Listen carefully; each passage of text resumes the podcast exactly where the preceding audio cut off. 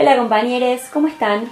Bienvenidos a este podcast que se llama Solo sé que no sé nada, podcast para el estudiante de Relaciones Internacionales y Ciencia Política. Este primer episodio se llama Data útil para arrancar a cursar en cuarentena, y la idea es que se vaya repitiendo a lo largo del año con diferentes temáticas. Yo soy Mechi y estudio Relaciones Internacionales. En esta oportunidad, con algunos compañeros, queríamos contarles algunas recomendaciones para atravesar el primer año de facultad, tanto en la carrera de Ciencia Política como en Relaciones Internacionales. Este es un año bastante particular por toda la situación que estamos viviendo vinculada a la pandemia COVID-19 y esto genera que empecemos la cursada de manera virtual. Sí, tal cual. Bueno, primero, ¿cómo están? Yo soy Alejo y estudio también Ciencia Política. Y primero que nada queríamos darles la bienvenida a la Universidad Pública y a la Facultad de Ciencia Política y Relaciones Internacionales y también a este canal de podcast del Pampillón que se llama Solo sé que no sé nada. Buenas, y para aclarar también, el Pampillón es una de las tres agrupaciones que conduce el Centro de Estudiantes en la FC Polit.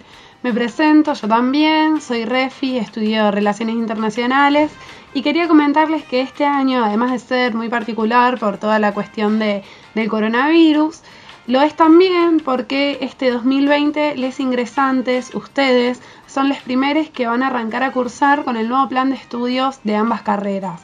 Es decir, van a tener muchas materias nuevas que no tuvimos quienes cursamos con el plan anterior y muchas modificaciones de contenidos en las materias que incluso quedan igual. Bien, como decía al principio, queríamos dejarles algunas recomendaciones para este inicio de cursado. Para empezar, en el primer año de la carrera, los estudiantes van a tener materias anuales, cuyo cursada dura todo el año, y materias cuatrimestrales que pueden ubicarse en el primero o segundo cuatrimestre.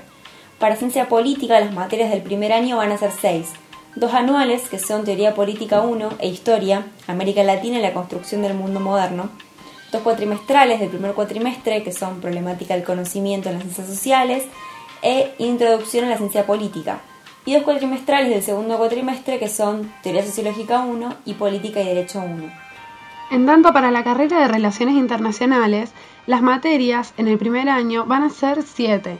Tres anuales, que son Teoría Política 1, Historia de las Relaciones Internacionales y Contemporáneas, e Idioma Nivel 1.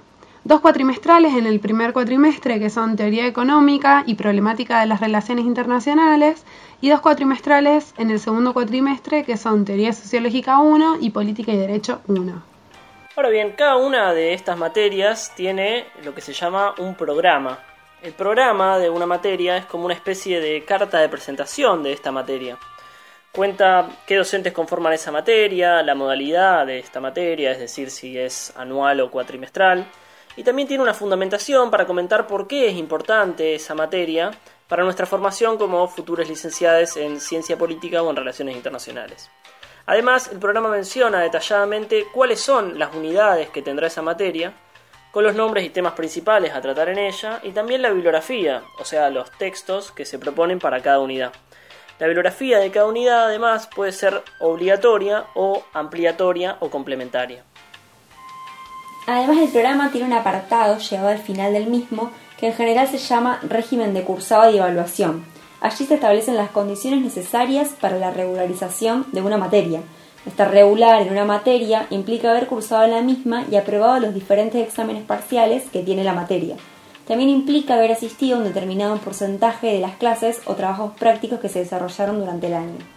Y por último, en el programa está también lo referido a los exámenes finales, o sea, las condiciones para aprobar definitivamente la materia. Aquí generalmente se evalúan todos los contenidos de las diferentes unidades del programa de la materia en cuestión. ¿Dónde podemos conseguir el programa de cada materia? Se puede conseguir tanto en la página oficial de nuestra facultad, que es fcpolit.unr.edu.ar, en el apartado donde dice oferta académica, carreras de grado y ahí seleccionas tu carrera y te aparecen las distintas materias. O también se pueden conseguir mediante la aplicación de la facultad que se llama FCPolit UNR. Ahí seleccionamos donde dice Bedelía Virtual y buscamos la materia que queremos. Tanto en la página web de la facultad como en la app se pueden encontrar los horarios de cursada, los horarios de consulta, los integrantes de cada cátedra y también la información general sobre la facultad. Recomendamos seguir a la Escuela de Relaciones Internacionales y a la Escuela de Ciencia Política en Instagram, donde también suelen publicar información importante.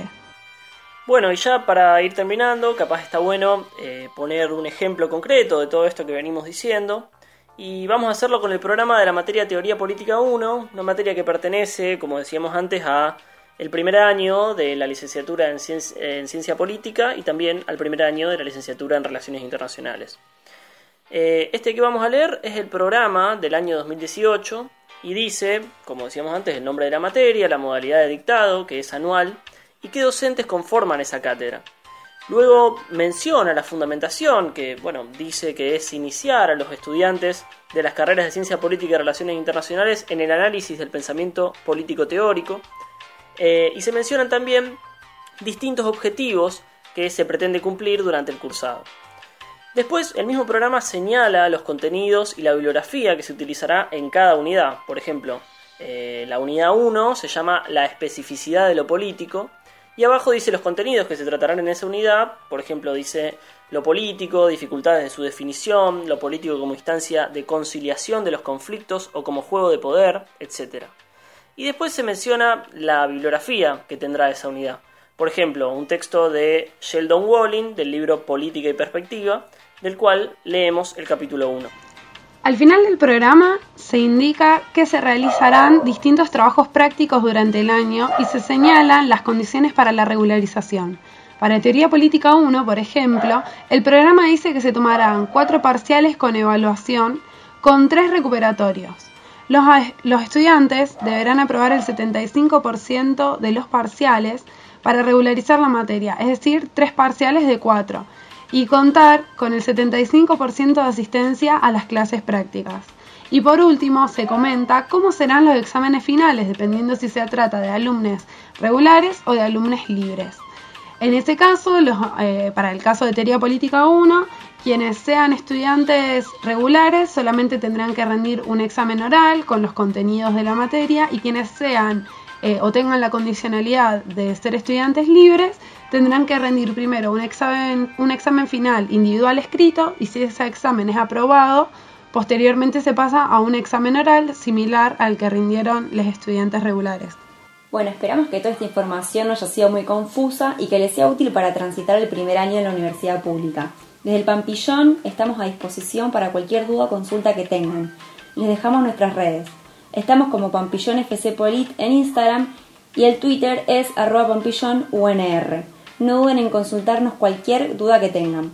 Desde el Pampillón les mandamos un gran saludo y ojalá toda esta situación pase rápido y podamos volver a encontrarnos en los pasillos de la facultad.